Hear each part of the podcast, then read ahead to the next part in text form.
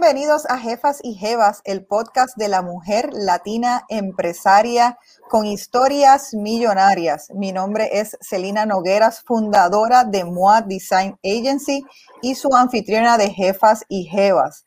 Muchas gracias por estar aquí con nosotros en otro episodio más. Saben que tenemos sobre 50 episodios para escuchar de historias de mujeres latinas de todo Estados Unidos con historias maravillosísimas y lecciones para que todas podamos aprender de las virtudes del ejemplo y también de los errores que hemos cometido y así poder inspirarnos y dirigirnos hacia el empoderamiento financiero de la mujer, que nosotros entendemos que es materia de equidad de género. Muchísimas gracias por sintonizar. Hoy estamos aquí súper contentos porque tengo a mi lado a una super jefa y jeva Adela Cepeda. Bienvenida, Adela. Gracias. Cuánto, gusto me, da. Nada me apasiona más que eh, la mujer latina surja. Yo creo que ahí compartimos, eh, fue súper eh, chévere cuando accediste a la, entrevista, porque creo que tenemos una meta en común. Este, tú la llevas trabajando muchísimo tiempo, más de 25 años. Eh, liderando eh, finanzas y ahora eh, haciendo cosas puntuales para las mujeres latinas y para los latinos en los negocios. Así es que para que conozcan un poquito más de Adela, Adela ahora mismo es miembro de juntas directivas, pero ella es una experimentada especialista en altas finanzas con más de 30 años de experiencia y ahora mismo también dirige un grupo de inversores ángeles latinos, de los cuales vamos a estar hablando ahorita. Así es que eh, me encanta porque Adela tiene todos los temas. Vamos a hablar de un poquito de todo porque tienes todos los temas de los que nosotros hablamos en el podcast. Fabuloso. Así, es que, Adela, eh, hablar un poquito de esos comienzos. Este, tú eh, tuviste tu empresa por más de 20 años, empezaste tu carrera en el mundo de las finanzas en Smith Barney. Cuéntame cómo, cómo fue ese momento, eso fue hace alrededor de 30 años, cómo era en ese momento para una mujer estar en el mundo de las finanzas y cómo decidiste y tomaste el paso de, fundar tu empresa. Bueno, gracias. Yo estudié economía en Harvard y iba para la, escuela de, negocios de Harvard, pero me dieron unos dos años para que tuviera más experiencia en cosas más analíticas. Y por eso fui a Smith Barney, porque eso era puro número y analizar número. Y fue tan difícil que no lo dejé hasta después de 10 años. Sí hice mi, mi MBA, lo hice en la Universidad de Chicago, me mudé para Chicago y me casé acá. Y entonces pasé 10 años, eh, los, los, segundos 10 años ahí, trabajando para Smith Barney, pero acá en Chicago. Pero e, es, es que era fascinante, difícil, era como, para hablar spanglish, un challenge tremendo. Y eso me, mantuvo muy interesada. Pero después de esos 11 años, en el 91, ya tenía tres niñas, eran chiquitas, todos los viajes. Yo dije, bueno, de pronto dejo de trabajar o trabajo, abro mi propio negocio. Y se presentó la oportunidad de un negocio. Y eh, fue como lo que hoy estoy haciendo, un startup, porque fue un negocio que empecé, pero con fondos de un ángel que nos, nos eh, invirtió 500 mil dólares para que empezáramos ese negocio. Y esto es ya en el 1991. Así que eso hoy... En ese, en ese, era momento donde no se estaba hablando de los angel investors. Hoy es una cosa más común, es a lo mejor algo que, que, los empresarios buscan, pero en ese momento no, era, no fue así. Y entonces, eh, eres colombiana, eh, dices que te mudaste a Chicago. Chicago tiene una cultura latina eh, muy grande, una comunidad latina muy grande. Eh, ¿Por qué diste ese paso a Chicago? ¿Fue por eso? ¿Fue por otra No, fue por el matrimonio. Eh, porque yo, yo me crié en Nueva York, llegué ahí a los seis años y el grupo latino en Nueva York es, es, más inclusivo, ¿no? Hay mucha gente del Caribe, puertorriqueño, dominicano, no había mucho mexicano. Chicago es muy mexicano, Ajá. como 15% puertorriqueño y después muy poquito de lo demás. Pero con tal de que fuéramos gente de habla hispana y yo me siento, er, eh, siento la hermandad con todo lo que hablamos español y con todas las latinas. Así que eso era ok para mí. Había una base de latinos aquí. Ah, pero mis negocios fueron en el mundo de la finanza, de las corporaciones grandes que podían darnos negocios. Y en el 1995 empecé mi, propio, eh, mi propia consultoría ayudando a los gobiernos. Y, en, ese, en ese momento fue, o sea, cuando te saliste de Smith Barney, eh, ahí fue rápido, eh, ¿te metiste a la parte del gobierno o eso fue, no. más tarde? Cuéntanos un poquito cómo fue. Sí, primero fue otra compañía donde invirtieron los 500 mil, era con dos socias más y no fue muy bien, pero esta oportunidad se estaba presentando y presentando y yo dije, bueno, yo me voy a meter en eso 100%. Y ya para eso no necesité capital eh, ya, tenía una base de negocio que me dejaba sostener el negocio. Y como en el primer año yo creo que las entradas fueron más de medio millón. Y ya después de eso, por lo general, las entradas eran de más de un millón al año. y me fue muy bien. Y en ese sentido, este, vamos a explicarle un poquito a la gente la diferencia precisamente de estar en la banca y a lo mejor en, lo privado, estar ayudando a lo privado, a entonces ayudar a los a las municipalidades y la eh, sé que ayudaste a Nueva York, New Jersey, eh, Chicago también. Eh, y, y, en total, o sea, has hecho deals de más de 150 mil millones de dólares. O sea, ¿cómo, ¿cómo fue que se, me imagino que eso no pasó de la noche a la mañana? Me leí una entrevista que te hicieron, que hay un cuento súper chévere de que, de que el que seas latina en el fondo eh, te ayudaba porque eran ciudades donde tenían poblaciones de latinos y querían impactar a los latinos. ¿cómo, cómo bueno, eh, eh, aquí, como, ah, como comentaste tú, hay una comunidad latina y los políticos quieren compartir los contratos con las diversas comunidades. Entonces yo vi esa oportunidad de poder ayudar a los gobiernos en una forma que, me, que era más aplicada a, mi experiencia, porque yo antes hacía eso para las corporaciones. Y ahora es un poco distinto, pero eh, en realidad mi experiencia más grande es en, la, en los mercados libres de, de inversiones. Y entonces eso es lo que estamos haciendo. Estamos formulando una gira de bonos para, un, para un, gobierno que tiene un crédito altísimo por lo general. Hay excepciones, ¿no? Ha, habido el problema en Puerto Rico, ha habido el problema en varias ciudades, pero por lo general los gobiernos, como tienen el poder de, eh, implantar impuestos, eso les crea una entrada que paga los bonos.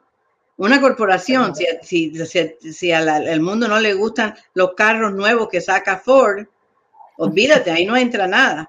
Tú sabes, eso, es lo que ha pasado cuando, cuando los gustos cambian. Pero el gobierno no te deja cambiar de gusto. Te puedes ir, pero el que queda tiene que pagar los gastos. Así que es muy el crédito y el análisis del crédito y tratar de conseguir la mejor eh, forma de estructurar estos bonos que le convenga a la municipalidad. Eso yo lo encontraba fascinante, de verdad.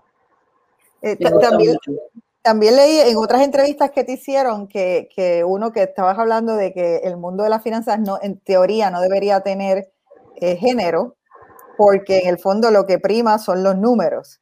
Y que, y que una de las cosas que te fascinó de, de tu carrera es, es la capacidad estratégica que, o sea, que te hacía tener.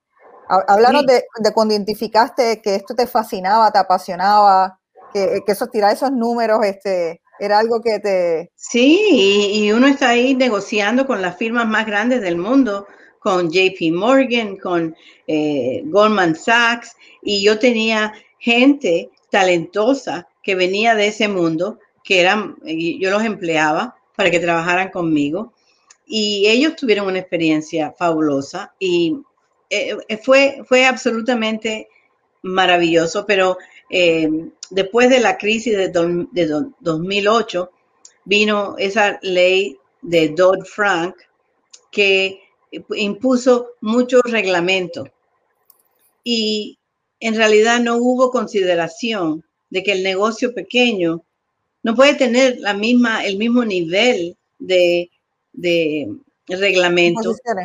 Sí, porque no tenemos esa clase de, entrada que permite esos gastos tan grandes.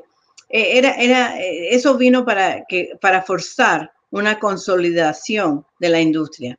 Entonces lo, yo vi claramente que lo mejor sería unirme a una firma más grande y así fue. Me uní a la número uno, me compraron. Pero vamos a no llegar a eso todavía porque creo que tienes todavía muchos, muchos cuentos que hacernos con relación a, ese proceso. Eh, hay dos cosas que me llaman la atención. Uno, eh, eh, precisamente quiero hablar de cuando te hiciste, facturaste el primer millón, pero también de cómo te sentías, como estás diciendo, o sea, tú lidiabas con los grandes del mundo. siendo la mujer latina en, en, un ambiente donde esa no era la norma, eh, cuéntanos un poco cómo te sentías, cómo hacías para esas negociaciones, qué tips tienes para nosotras de negociación.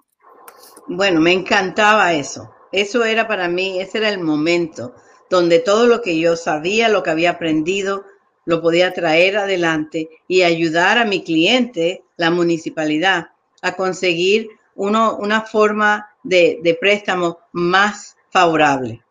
Y yo les decía a los bancos, sí, pero ustedes la semana pasada hicieron otro préstamo y era el mismo, un crédito muy parecido, pero ese le costaba menos al cliente. ¿Por qué el mío? Ah, porque no. Entonces mi cliente decía, sí, porque nosotros vamos a pagar más? Y total, que eso ayudaba a bajar la, tasa de, de, interés, entonces más favorable. Eso y un centavo o, o un punto, punto uno de interés cuando se prestan un billón de dólares, son, son se convierte sobre largo plazo un número bien grande. Así que yo les traía unos beneficios que se podían medir ahí mismo.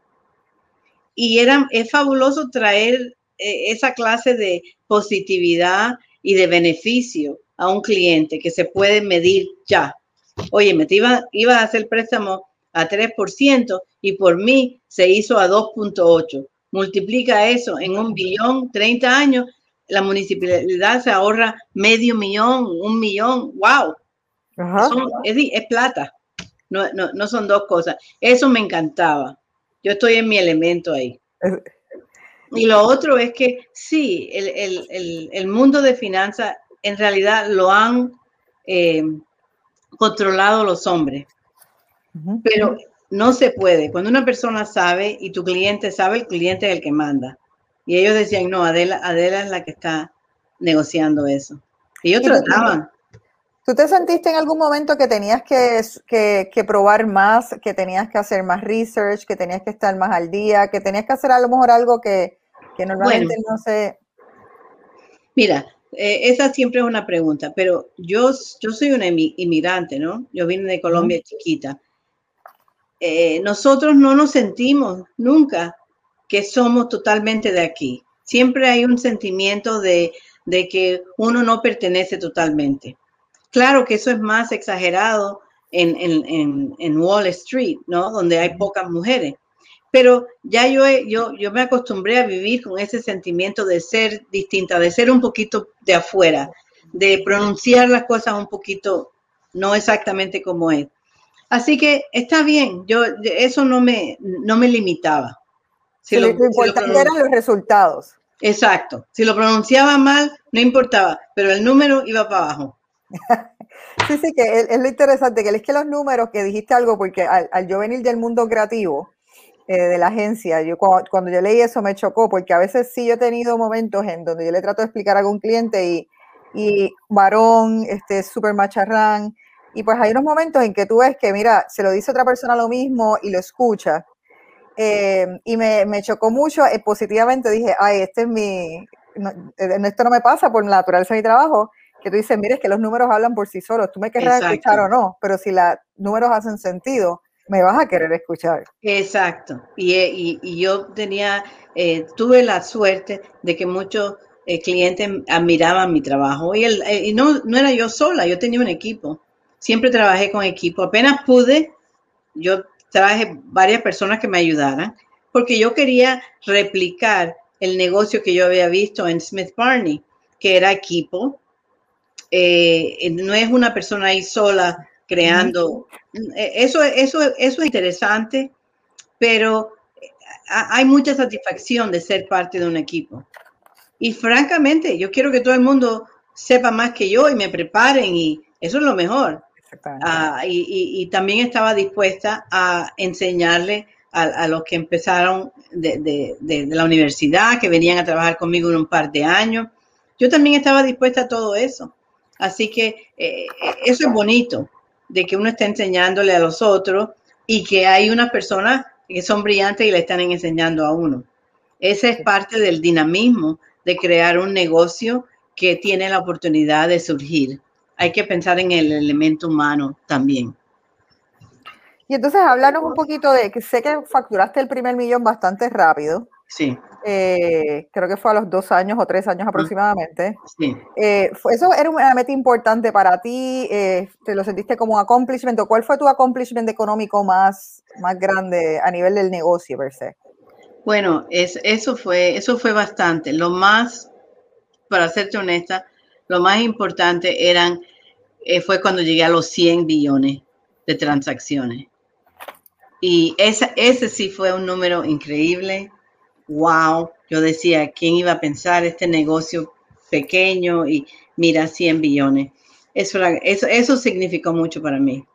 Mira, y cuéntame algo, ¿qué hiciste para celebrarlo? ¿Cómo lo celebraste? Yo no me acuerdo, yo estoy segura que hicimos algo en, el, en, en la oficina, salimos. Yo siempre, eh, siempre me ha gustado llevar a, al grupo a buenas comidas, también a los clientes cuando se podía hacer eso, eh, llevarlos a almorzar, a comer, a celebrar, porque mira, uno puede trabajar mucho y el dinero está bien y todo, pero eh, yo soy, yo, yo enviudé a, a, los 37 años con tres niñas chiquitas, hace 25 años.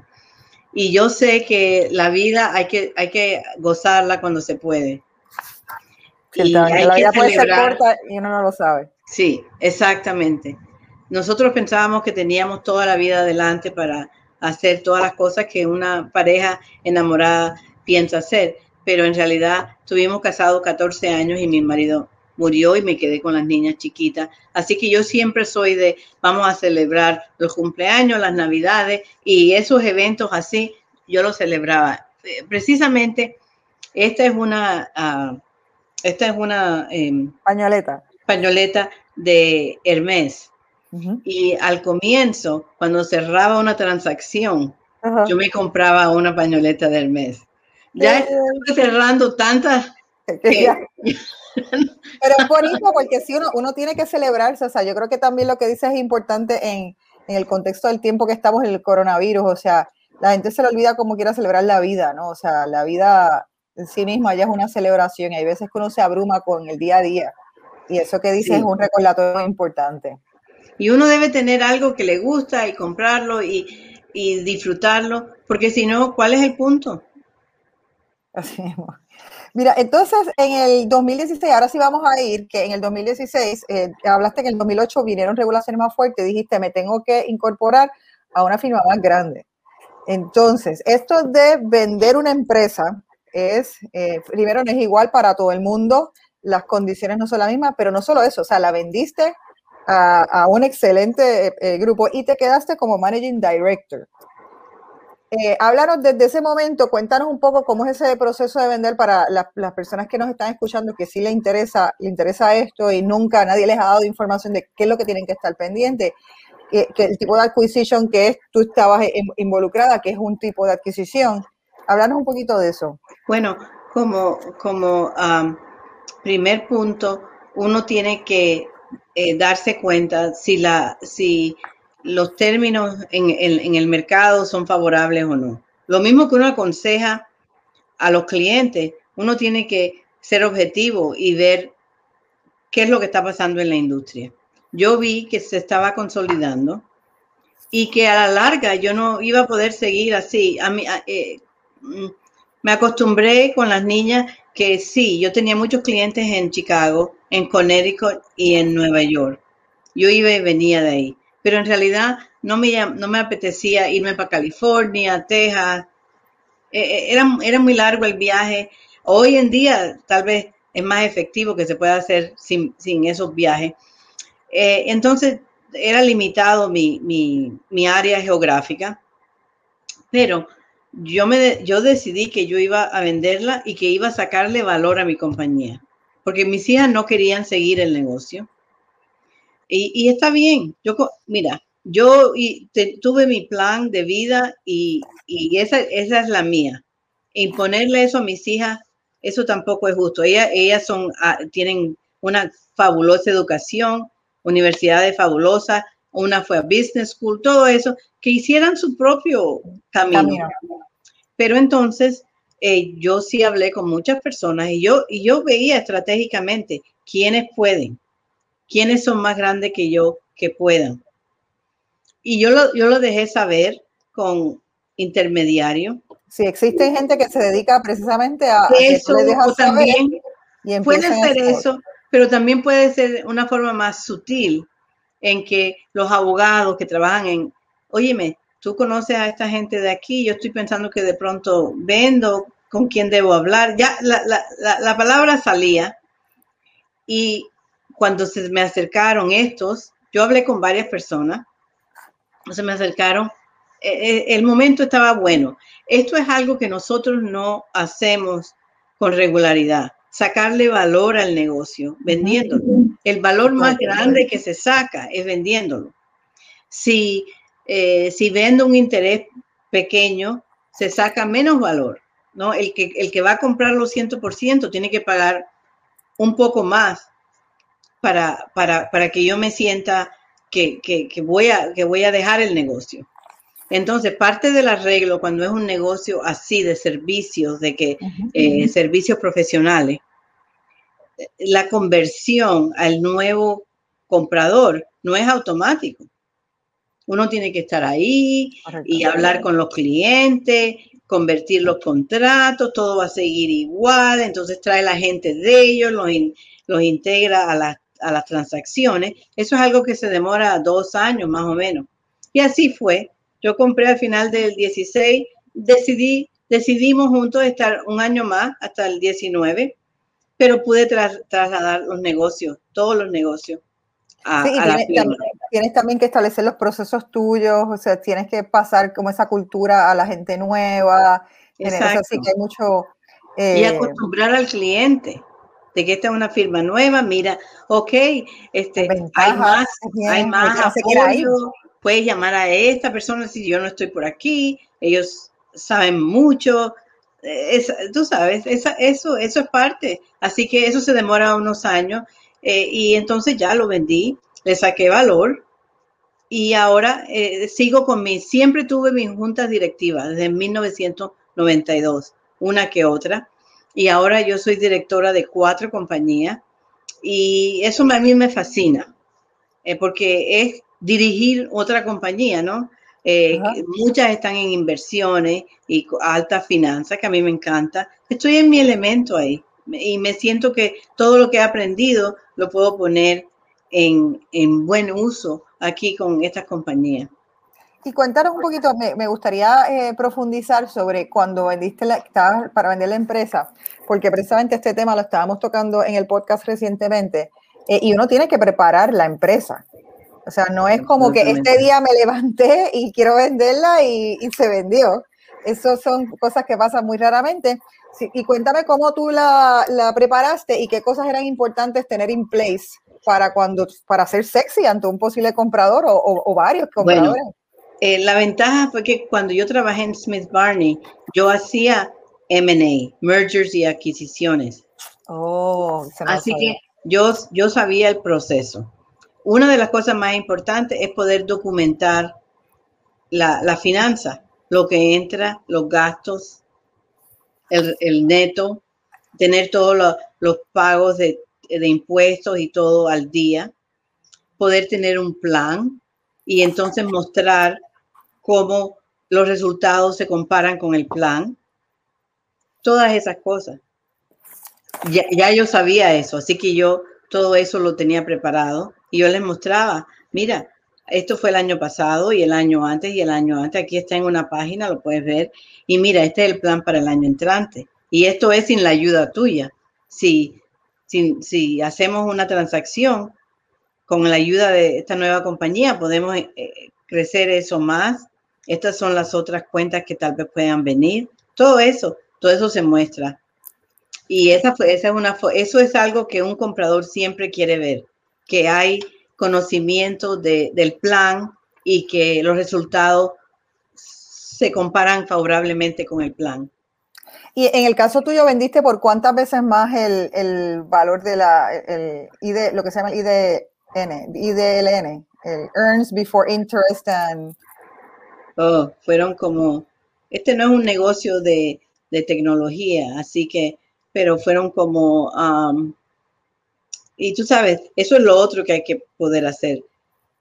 Cuando el negocio es de uno, uno a veces no quiere que haya mucha ganancia para limitar los taxes. Así que hay muchos gastos que se incorporan a la compañía que ya con un nuevo comprador yo no, los pondría. Así que todo hay que, hay que mostrar los, los, um, los ingresos como son y entonces cómo podrían ser si no sé, si no, tú sabes, si mis hijas no trabajan ahí todos los veranos.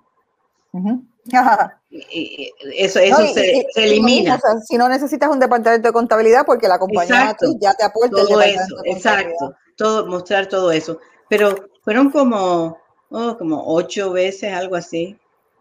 Muy bien, muy bien. Bueno, entonces vamos a hablar un poquito de lo que estás haciendo ahora. Ahora eh, tienes, estás involucrada como, como Angel Investor en, una, en un grupo que se llama Ángel Investor, eh, que está enfocado en, en invertir en negocios de latinos. Eh, vamos a explicarle a la gente, repasarle a la gente por si acaso no saben lo que es un, cómo se diferencia un angel investor de un venture capitalist o otro tipo de investor. Primero, vamos a repasarle eso y después quiero entonces preguntarte por qué los latinos y, qué, sabes de ese sector. Bueno, angel investors son las personas que, que le prestan o invierten temprano en una nueva compañía. Y se llaman ángeles porque son como un ángel, ¿no? Vienen y, te, traen dinero. Normalmente el dinero, el dinero no tiene muchas condiciones, sino un interés eh, eh, de, que, ser dueña de un interés, sí. y, y, también se les da mucho consejo, muchas conexiones, todo eso. Este es un grupo de personas, más que todos son latinos, pero todo el mundo está bienvenido de cualquier grupo racial de ser miembro. Exacto, todo el mundo puede eh, querer poner dinero en el fondo. Sí. Eh, o los fondos, y, pero que ustedes apoyan industrias latinas. Absolutamente, porque mira, el, eh, los negocios latinos sufren horriblemente por la falta de capital. ¿Y por qué es eso? Nosotros estadísticamente ganamos mucho menos que muchos otros grupos. La mujer latina en los Estados Unidos dice, se dice que gana menos de 55, 55, pero a lo mejor después de COVID eso ha bajado porque perdimos los trabajos y todo. Imagínate la mitad de lo que gana un hombre americano. No, no un hombre latino, pero un hombre americano. Entonces, eso es terrible. Eso quiere decir que no estamos acumulando ahorros que, por ejemplo, para los hijos tuyos, o tu hermana que quiere empezar un negocio, fabuloso, pero no, la, familia no se puede reunir y decir, bueno, vamos a apoyar con 50 mil cuando, cuando te vaya mejor, nos los devuelven. No hay eso, porque no lo tenemos, no tenemos capital. Y siempre queriendo hacer más por la comunidad. Esto es, una pasión mía desde, desde, oh, desde siempre. Y especialmente por la mujer porque es esta condición de ganar tan poco, esto no es aceptable. Entonces, buscamos a, a, personas que quieren lanzarse con un negocio. Yo prefiero que ya se hayan lanzado. Yo prefiero que ya tengan una entrada, porque los miembros, los inversionistas, muchos de ellos no han hecho esta clase de inversión antes. Y no quiero que, que pierdan tan rápido porque después se me van. Entonces busco algo un poquito más adelantado. Eh, uno de la, una de las inversiones fabulosas, la puedes buscar, se llama Canela TV. Ellos sacan programas de televisión en español o bilingüe, eh, gratis. y nosotros fuimos de los primeros que invertimos en, ella. Y esa, la, la, que lo empezó es Isabel Rafferty. Entonces, es una mexicana. Es fabuloso. Esta semana se lanzó en México y ya es una de las top five, el, servicio de televisión en, en México. ¡Wow! Eh, eh, eso, es, eso es fabuloso y poder, y poder ayudar a hacer eso es muy emocionante y yo pienso que esto un día se va a vender y vamos a ganar mucho dinero para todos los inversionistas. Así que hay un ángulo de, dinero, de ganancia, de lucre para el grupo, pero para mí lo, lo, más importante es que le estamos abriendo puerta a una mujer jovencita, tiene treinta y pico de años, que se lanza a hacer una cosa de esta. Tiene mucha experiencia, pero y que podemos ayudarla a hacer eso, wow, eso es algo especial, em, emocionante. Eso es lo que yo quiero estar haciendo. Y, me pidieron, el grupo me pidió que yo fuera la, directora, soy la chair. Y es, fabuloso poder ayudar te quería, quería preguntar, el, el, Angel Investor, ¿cuánto es lo máximo usualmente que dan? O sea, porque dan también menos dinero necesariamente que los Venture Capitalists, ¿verdad? Este, ¿Cuánto dinero aproximadamente es que... Bueno, nosotros tenemos que, eh, si, nos interesa, el objetivo es, si eres miembro, que inviertas más o menos 20 mil al año. Ok. Y el mínimo, el mínimo en cada una. ¿Y en la primera vez 20 mil también? O? No, pero eh, eso puede ser 5, el mínimo es 5 en una inversión. Sí que puedes tener cuatro inversiones de a 5 puedes tener dos inversiones de a 10. O si te gusta canela, metes 20 y ya. Y de todos modos puedes ver todo, cada, cada trimestre sacamos lo, mejor que hemos encontrado de compañías nuevas y la presentamos al grupo. Se llama Pitch Night. Es fabuloso. Si te gusta, tú, tú indicas en, una, en un website, yo quiero poner 5, yo quiero poner 10, yo quiero, si es suficiente, nosotros hacemos todo el papeleo legal para hacer la inversión y, quitamos un poquito para el grupo para poder pagar los gastos que vienen y poder tener el grupo que continúe. Los gastos. No es por Usualmente entonces, eh, esos 20 mil es, es, por persona, o sea, pues si yo como individuo me quiero convertir en un inversor ángel, eh, debo estar separando eh, mínimo anualmente alrededor de 20 mil dólares, pero ¿cuánto le dan a las compañías? ¿Como cuánto fluctúa? Ah, bueno, por eso, como somos 50 miembros, eh, hay una inversión que se está haciendo ahora mismo, son como 250 mil.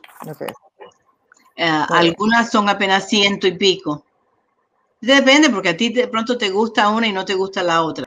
Pero esto es una pequeña parte, porque nosotros somos parte de un grupo que va a invertir tal vez un millón, tal vez dos millones.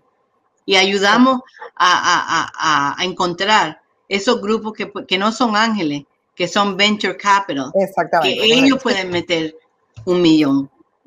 Nosotros ayudamos a coordinar todo eso. Sí, que ustedes son, o sea, la cosa con el Angel Investor es que uno de los primeros, los que dan de los capitales semillas para que la cosa arranque, eso no significa que la persona en otros momentos puede necesitar otros pasos y otros fondos, o sea, porque la, va creciendo y va, necesitando y chupando más cash. Y entonces ahí entra la alianza que tú tienes, que debes conocer en el mundo con todo tu trabajo, o sea, una red de gente que ya entonces puede venir a aportar, pero ya está aprobado por usted, o sea, posiblemente cuando ustedes ven, ustedes ven unos indicadores, o sea, tú estás mirando unos indicadores que el negocio va a ir bien. Sí, los tenemos. Tenemos indicadores y además Ahora mismo somos 60 miembros y, esa, y, ese grupo es fabuloso. Son líderes en sus profesiones, pueden ayudar en forma muy grande a estas compañías con los contactos. Y tú sabes, algo como televisión, eso es costosísimo. Ella tiene 8 mil o 10 mil horas de, de, contenido, de novelas, de películas, de eso vale, eso es carísimo. Así que esa es una inversión bien cara. Hay otras más modestas que solamente están buscando un millón o medio millón. El ella eran tres para empezar. Ya. Eh, y entonces, en ese caso, para las personas que estarían interesadas en, o sea, eh, latinos que nos escuchan y dicen, a mí me gustaría, eh, primero, ¿cómo hacen para, si les interesa, para, para acercarse a cualquier grupo de inversores ángeles? Y la segunda es, ¿qué ustedes, o sea, qué es, cuando él va a hacer un pitch, él o ella van a hacer un pitch, ¿qué ustedes están pendientes? O sea, ¿qué para ustedes es importante para decir, esta, esta persona o empresa vale la pena invertir en esa persona? Porque ustedes, como quiera, aunque están haciendo eh, un gesto, hay una parte social, pero como bien dice, o sea, tú tienes que tratar lo más posible de que las inversiones, la mayor parte de ellas vuelvan, ¿no? O sea, me imagino que no todas vuelven el dinero, pero... Sí, hay, una, hay, un, hay un ángulo de lucre. Eh, te, soy franca, eh, entre más lo hago, la persona, el, el fundador, le decimos, el fundador es clave para hacer la decisión. El fundador muestra eh, persistencia, muestra conocimiento. Esta, esta, esta Isabel conocía esta industria para atrás y para adelante. Lo había hecho antes en compañías grandes y lo hizo varias veces y vio que lo vendieron y entonces ella dice, yo lo puedo hacer también y yo lo quiero vender, pero que sea mío. ¿Y por qué no? Tenía un ángulo, es, es como un Netflix, pero sin pagar. Ahora, todo el mundo en este, en, este, en estos negocios quiere el, el, modelo de Netflix, porque es un modelo bellísimo. Todos los meses te están mandando una suscripción, ¿no? Y entre más gente se une, más, está entrando todos los meses. Pero ¿sabes qué? En, en, en, los Estados Unidos, en la comunidad latina, casi 40 o 45% de nosotros no tenemos tarjeta de crédito.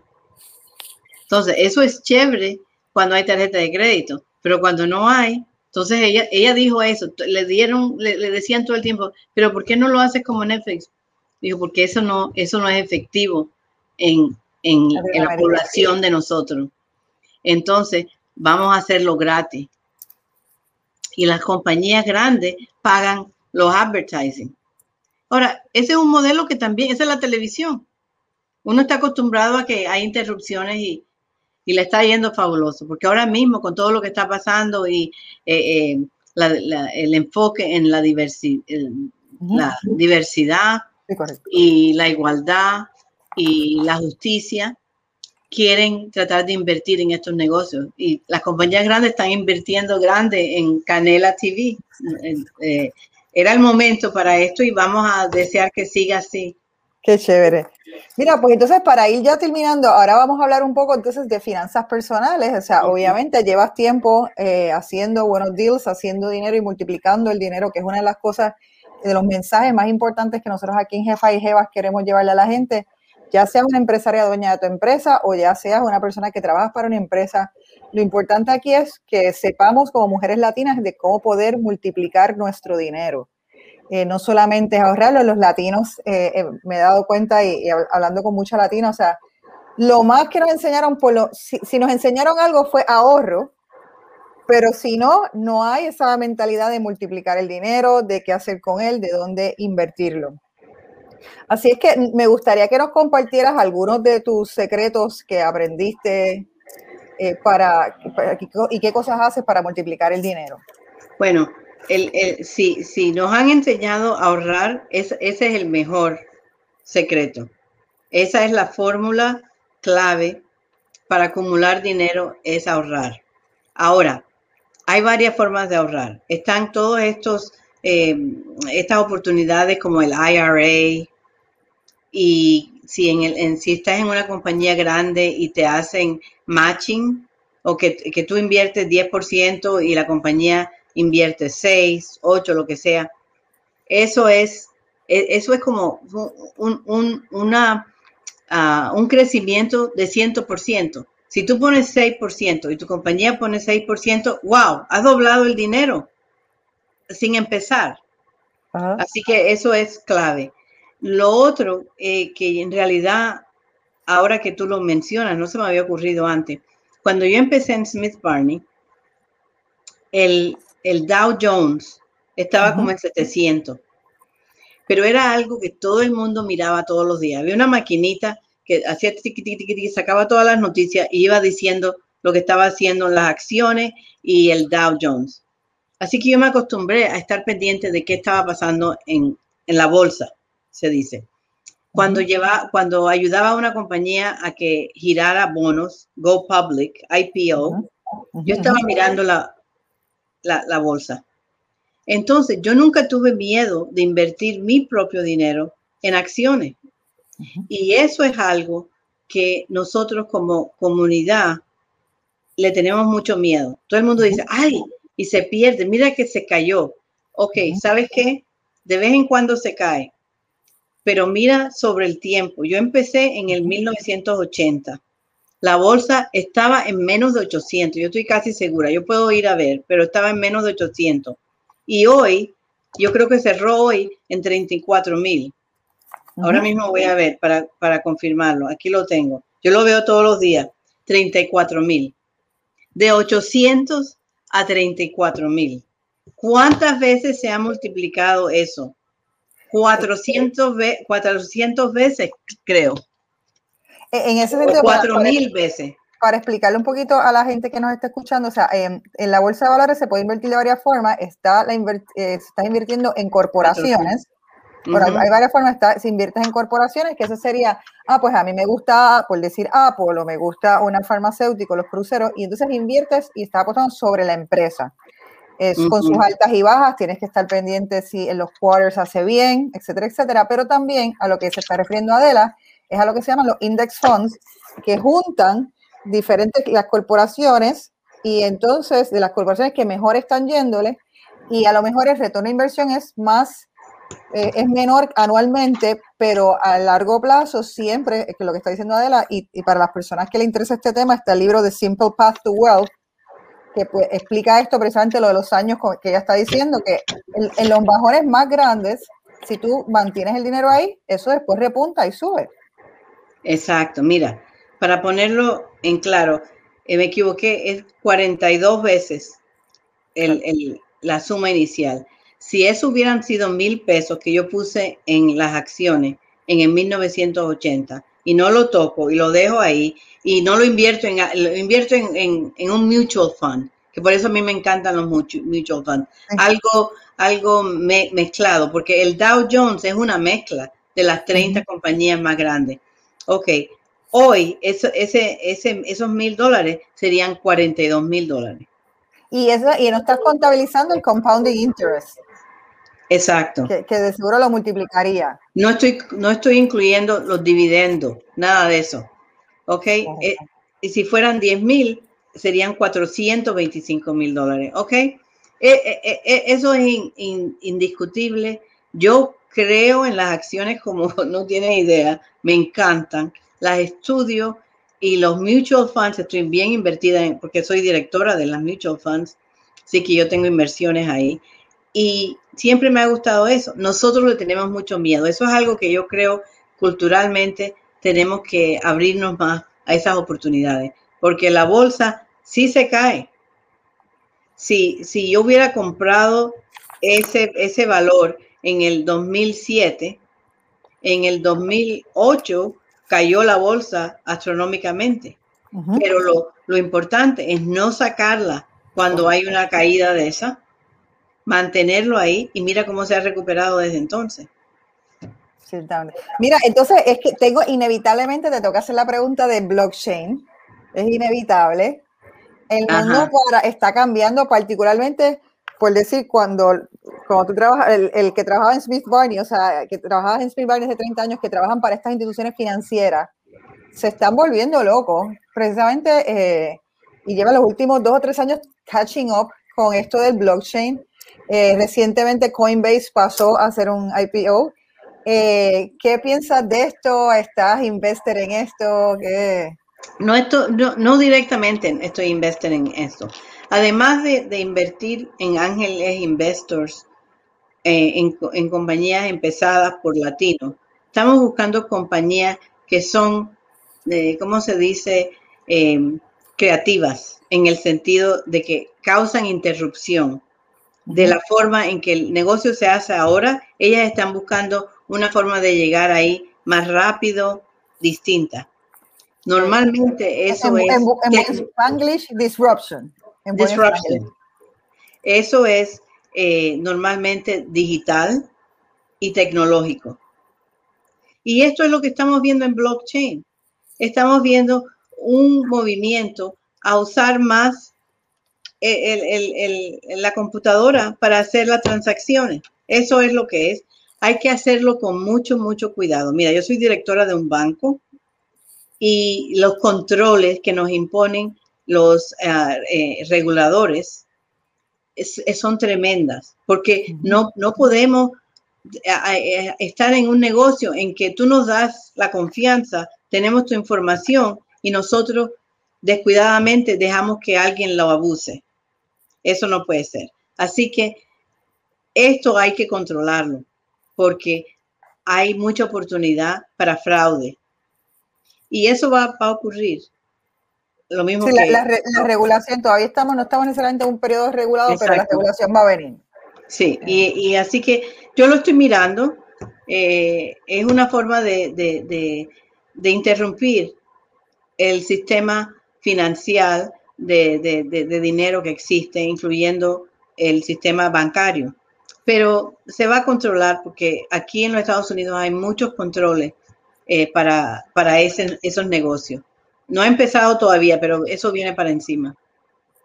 Mira, Adela, y por último, entonces te quería preguntar, eh, como bien hemos establecido, eres latina, estás invirtiendo en latinos, querría que me dieras tu insumo de cómo ¿Cómo tú ves que es el empresario latino? O sea, ¿tú lo ves que es distinto al americano?